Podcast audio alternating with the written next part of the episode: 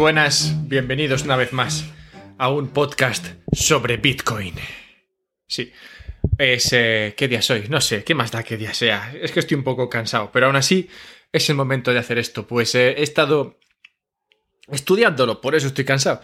Y la verdad es que me apetece mucho sacar este tema o tratar este tema que además engancha con varias cosas. Engancha con la actualidad, engancha con una película que me gusta mucho, engancha con muchas cosas. Así que como creo que engancha con muchas cosas, digo, vamos allá. Y aparte me engancha también con una discusión que tuve con un amigo en vacaciones. Que estaba yo por ahí con mi amigo en vacaciones, hablando de finanzas y mercados, y me dijo algo así como que ¿Te fijaste? ¿Te fijaste que cayó el oro cuando, cuando en marzo cayeron todas las bolsas? Y yo sí, sí que me fijé. Nacho se llama. Sí que me fijé. Y me dice, ¿y eso no es raro? ¿No te parece raro que se caiga el oro teniendo en cuenta que se supone que es valor refugio y que debería servir como refugio cuando las bolsas caen? Y dije, pues sí, sí que es raro, pero déjame que te responda en un podcast la semana que viene. No fue así exactamente, pero es verdad que estoy respondiendo aquí. O, bueno, no, más que responder, bueno, que sí que voy a responder, más que responder, lo que sí quiero hacer es, es con esto introducir la cuestión de las crisis de liquidez y enganchar con qué causa las crisis de liquidez, que viene a ser el apalancamiento. Y cómo ese apalancamiento se puede producir de forma bastante similar a la que se ha producido hasta hoy día en el mundo de las criptomonedas. ¿Qué te parece? Yo la verdad es que estoy orgulloso de mis eh, introducciones, francamente. Y de cómo engancho temas, así es que hilo que da gusto verme. Total, que ¿por qué se cae el oro? Se cae cuando hay un movimiento muy fuerte en las bolsas, porque hay una crisis de liquidez que viene dada, bueno, no siempre ocurre esto y no es siempre la misma medida, pero normalmente estas caídas lo que hacen es que provocan que mucha gente se quede en descubierto, en descubierto porque pidió préstamos para ponerse larga de, de, bolsa y entonces al caer si se queda en descubierto pues el, el eh, digamos que debe más que lo que, de lo que tiene, ¿vale? Entonces le obliga a vender todo lo que tiene y lo que es más fácil vender para conseguir dólares rápidamente son los bonos y demás, pero también el oro. Y por eso cuando hay una crisis de liquidez importante, el oro cae. Porque la gente, no, no, es que caiga porque la gente no lo quiere, cae porque la gente tiene que vender lo que sea para conseguir dólares y repagar esos préstamos que le sirvieron en su día para apalancarse en el mercado. Bien, vale. Entonces, vamos a descubrir cómo se producen esas crisis de liquidez. Bueno, una de las formas en las cuales esto, esto se produce y cómo cripto funciona un poco parecido o podría funcionar de forma un poco similar. Bien, hasta ahí la introducción. Antes eh, de seguir con el tema, recordad que podéis encontrarme en Twitter, arroba alberto-mera, que podéis encontrarme, bueno, solamente en Twitter, y que la razón por la cual este podcast está aquí, está sonando en tus oídos ahora mismo es gracias a vosotros. Bueno, la razón es porque yo lo hago y porque me gusta, pero esto lo hago gracias a vosotros, pues sois, los que me ayudáis con el Patreon. El Patreon es eh, el servicio que me permite recibir donaciones vuestras Sé que os encanta donar, pero aún así os voy a recordar que la forma de hacerlo es a través de patreon.com barra un podcast sobre Bitcoin, que podéis encontrar el enlace en la descripción, que es un sistema maravilloso, pues si tú trabajas, tienes algo de dinero y puedes permitirte 5 euros al mes, entonces estás permitiendo que este podcast exista, que mejore y además estás pagando este contenido, estás invitando a otros que a escucharlo que no pueden pagar por él porque igual no tienen una posición tan, tan uh, buena como la tuya y entonces tú les estarías, digamos, como invitando a una caña permitiéndoles escuchar esto sin tener que aportar nada. Pues los episodios siguen siendo gratis. No obstante, como sabéis, hay contenido extra para aquellos que, que escuchan los... Eh, para aquellos, perdón, para aquellos que participan en el, en el Patreon. Bien, pero hay otras formas de ayudar, si no puede ser a través del Patreon. También podéis compartir este podcast, también podéis dejar reviews, es muy importante, cinco estrellas en iTunes, iTunes flipa con las cinco estrellas. Y nada, dicho todo esto, también recordad que en el episodio de hoy voy a tocar temas de finanzas descentralizadas que he tocado antes, y Ethereum y Proof of Stake. Temas que si vienes a este episodio, vienes a este, a este podcast por primera vez, igual no comprendes o no sabes de dónde vienen y por eso te indicaría que vayas al principio, al principio del podcast donde encontrarás todos estos bloques básicos que necesitas para seguir mejorando y seguir aprendiendo un poco de, de forma un poco gradual todo lo que hay aquí detrás. Tampoco hace falta eh, no es un máster, pero, pero sí que hay cosas que es necesario comprender sobre el funcionamiento de la blockchain y cómo funcionan diferentes blockchains, diferentes tipos de, de, sí, de blockchains, las de proof of work, las de proof of stake, que voy a tocar hoy. Total, que estos básicos hay que conocerlos para no, para que esto no suene demasiado loco. ¿Vale? Bien. Pues ya que hemos sacado eso, ¿cómo funciona el apalancamiento? El apalancarse es muy sencillo. El apalancarse es algo que se viene haciendo desde hace años y es básicamente comprarse una casa sin ser rico. Cuando tú te quieres comprar una casa y no eres rico, lo que haces es que vas y pides una hipoteca. Imagínate que estás muy venido arriba y por lo que sea tienes 100.000 euros y te quieres comprar una casa de 500.000 euros, ahí a tope. Entonces vas al banco y le dices, mire usted, quiero un préstamo, quiero 400.000 euros para comprarme una casa. Y el del banco dice, claro que sí, claro que sí, siéntese que se la voy a dar ahora Y bueno, no sé si esto es así, ¿vale? Nunca lo he hecho, pero supongo que es un poco más difícil.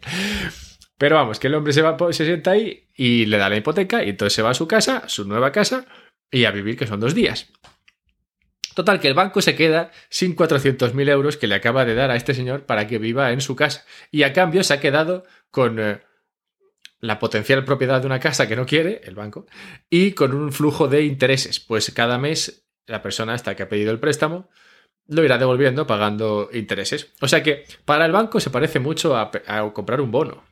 Porque para comprar un bono tú das un montón de dinero, un monto de dinero, y durante meses recibes intereses o años, depende cómo sea el pago de cupón de periódico, y al final recibes toda la cantidad más los intereses. Entonces, para el banco queda un préstamo para una casa, es algo así, como un bono. Pero claro, un bono simplemente, un bono creado con tu casa, con tu hipoteca sería muy arriesgado, porque quién sabe si, si tú vas a pagar tu hipoteca, que sabemos que eres muy loco. Entonces, como igual tú no pagas tu hipoteca, un, bono creado a través de, a, través de una hipoteca sería, sería algo un poco descabellado. Pero una montaña de bonos, una montaña de hipotecas, mejor dicho, esto no es tan descabellado, porque hombre, tú creas una montaña de hipotecas, lo cual te crea una montaña de flujos de interés, y eso no es tan arriesgado, porque vale que tú igual eres un poco cabeza loca y no pagas tu hipoteca, pero hay mucha gente por ahí que supongo que pagarán y entonces al final, más que no, pagarán y tú saldrás adelante, como, de, como Dios manda, como banco. Entonces, Así se crearon las mortgage-backed securities o los, las eh, titulizaciones respaldadas por hipotecas que luego se vendieron. Y la razón por la cual esto pasó esto es lo de la película esa de la gran apuesta, ¿vale? la razón por la cual esto pasa, la razón por la cual el banco de repente dice, tengo un montón de hipotecas y, y no sé qué hacer con ellas, la razón por la que esto pasa es porque el banco quiere dinero. Como tú, tú querías dinero para comprar la casa y el banco quiere dinero, pues no lo sé, para crear más dinero. Eso es lo que hace el banco. Entonces al banco no le mola nada la idea de darte una hipoteca por 400.000 dólares, euros, y luego estar sin esos 400.000 euros todo el tiempo que tarde en recuperarlo. Entonces dice, ya está, acabo de dar 400.000, pero lo que voy a hacer es que voy a coger esos flujos, esos intereses que estos tíos me van a estar pagando por sus hipotecas, y voy a crear un bono y luego voy a vender ese bono a cambio de dólares de, o euros. De modo que al final del día yo he dado un montón de hipotecas, he, dado un montón de dinero, pero he recibido un montón de dinero porque lo he conseguido vendiendo estos paquetes de hipotecas.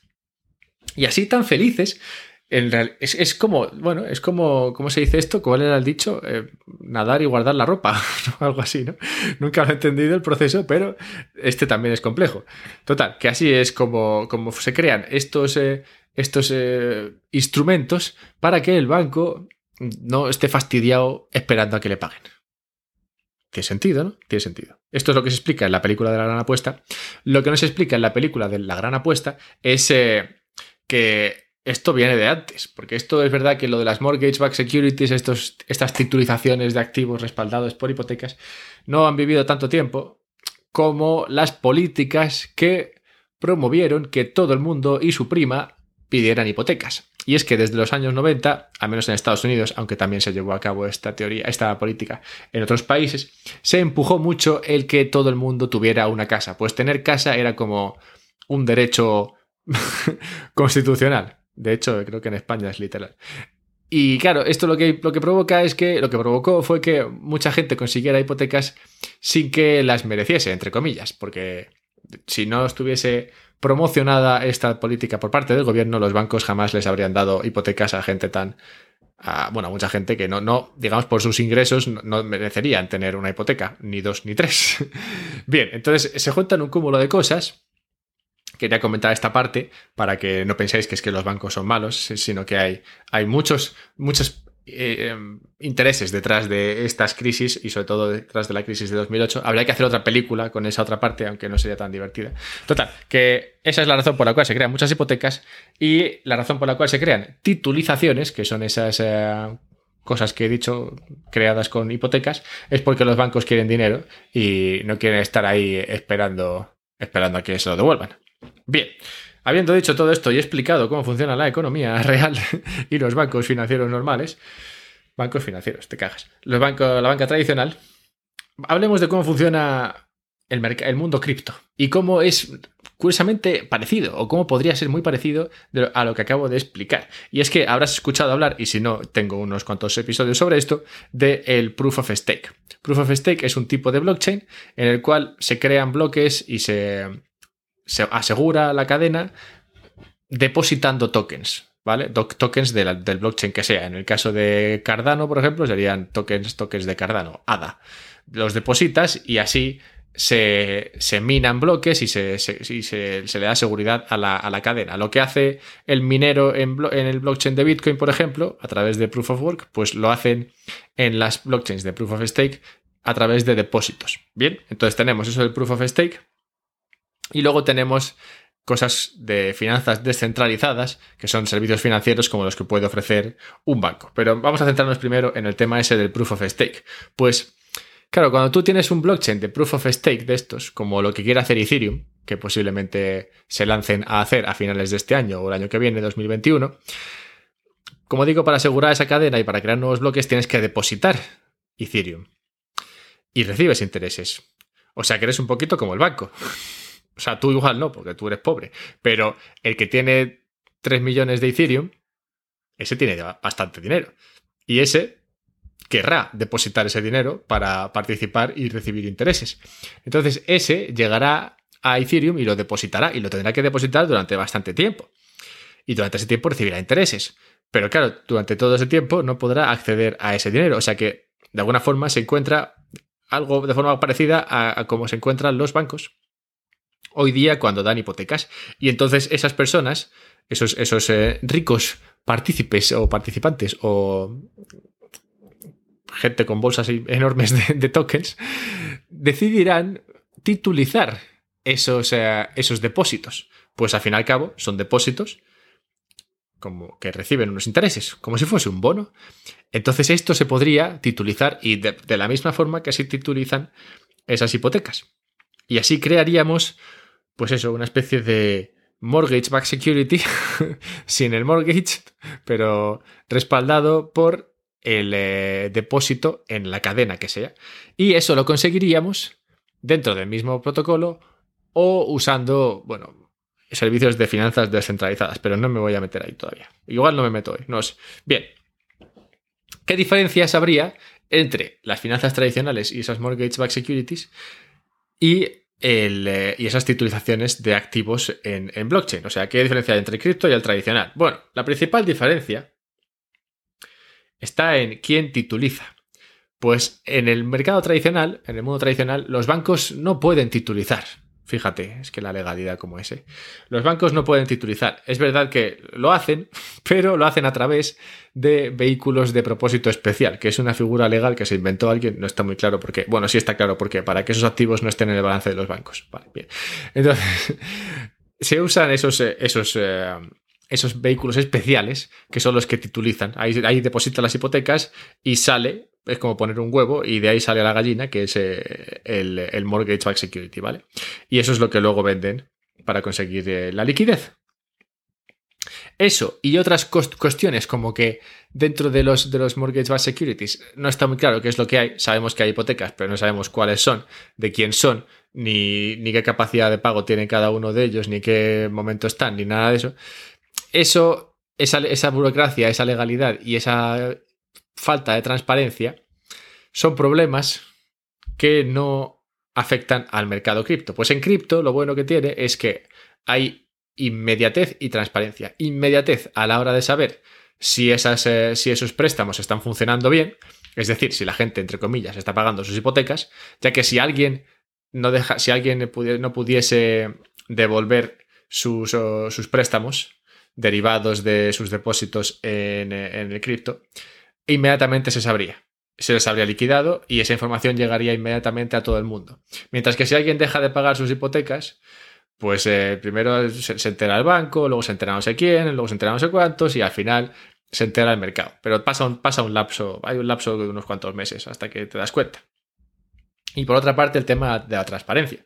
Tú sabes qué es lo que hay ahí, en el caso de cripto, pero en el caso de las finanzas tradicionales no sabes qué es lo que hay ahí, porque como digo, es bastante opaco eh, las hipotecas y, las cosas que hay dentro de, dentro de las, ah, dentro de esos bonos que se crean con montañas de, hipotecas. Bien, bien. Entonces, esa es una, ventaja de cripto, es la, la inmediatez y la transparencia.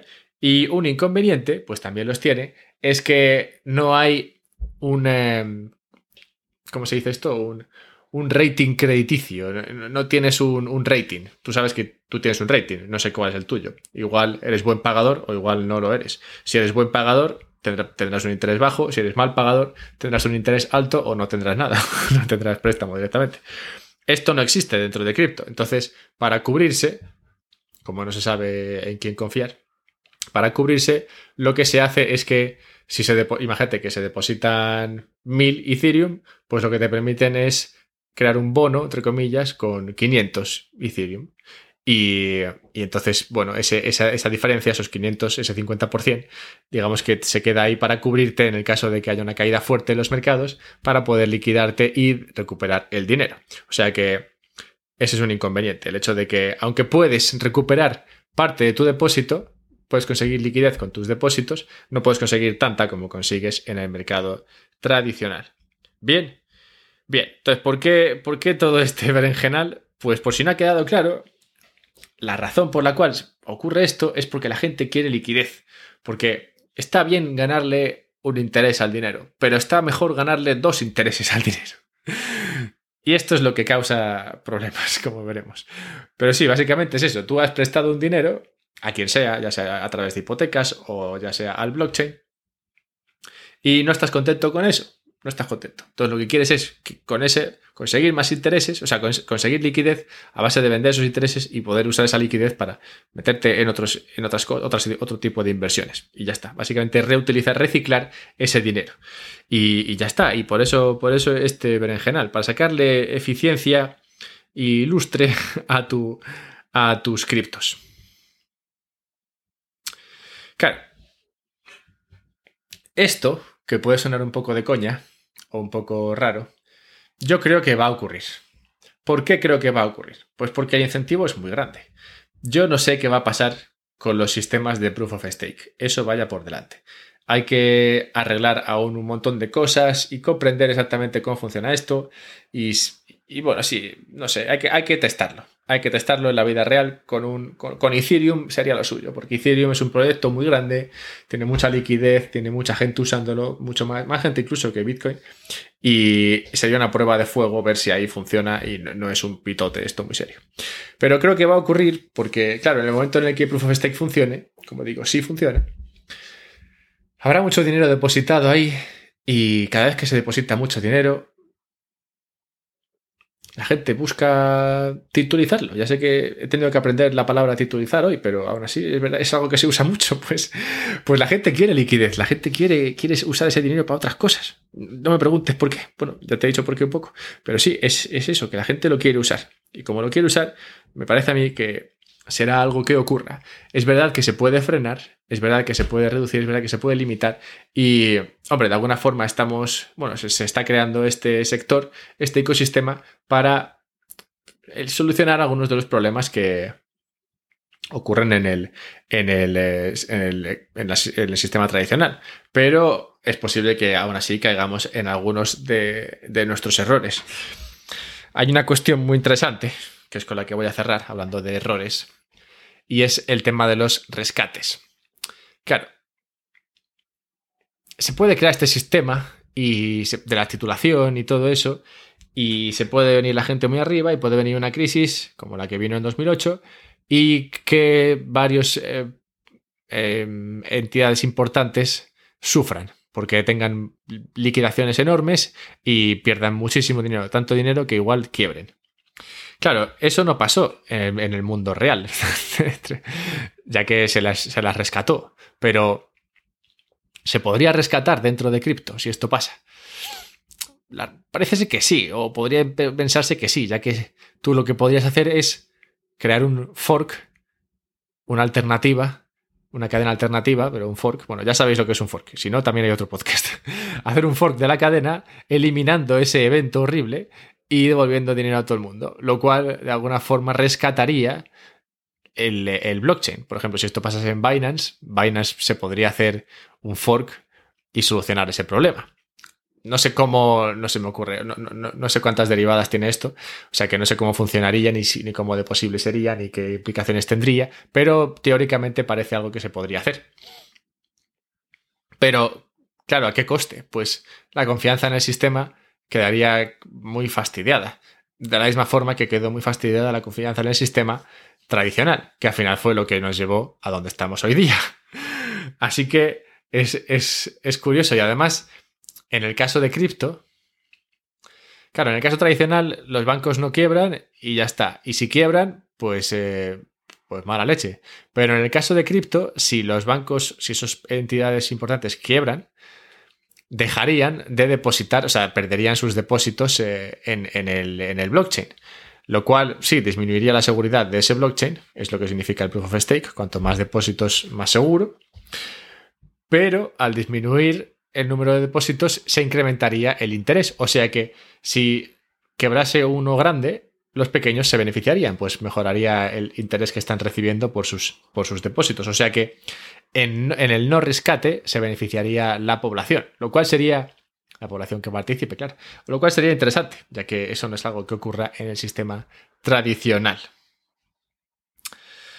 Y nada, habiendo explicado todo esto, espero que haya quedado claro que es el sobreapalancamiento lo que causa las crisis de liquidez, pues en un momento en el cual esto se va a pique, la gente busca dólares hasta debajo de las piedras.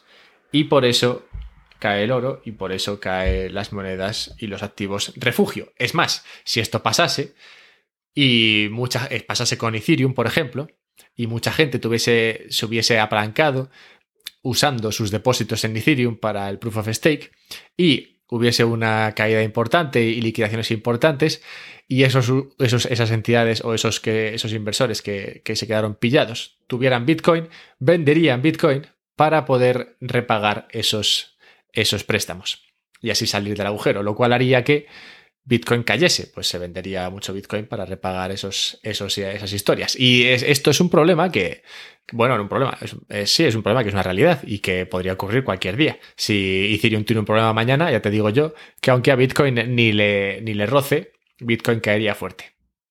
Así que, así que para que veáis cómo de engranado está todo, lo interesante que es esto de, de cómo funcionan las finanzas, para que entendáis la relación entre la película de la, gran apuesta y, y, el sistema de proof of stake en cripto y para que, bueno, echéis un ratito aquí entretenido aprendiendo y divirtiéndoos, espero que un poquito. Así que nada, habiendo dicho todo esto, me voy, que tengo que cerrar más entrevistas ya que estoy de vuelta.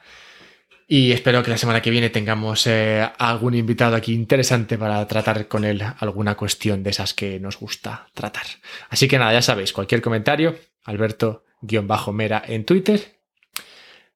El podcast, ya sabéis, gracias a vosotros, patreon.com barra un podcast sobre Bitcoin, el enlace en la descripción. Y si nada de esto os gusta u os apetece, entonces podéis compartirlo que eso, oye, no cuesta ni gasta energía y tampoco cuesta ni gasta demasiada energía dejar una review en iTunes. Así que todas esas formas tenéis de ayudarme por este, por este ratito que habéis pasado conmigo. Así que muchas gracias y como digo, hablamos pronto.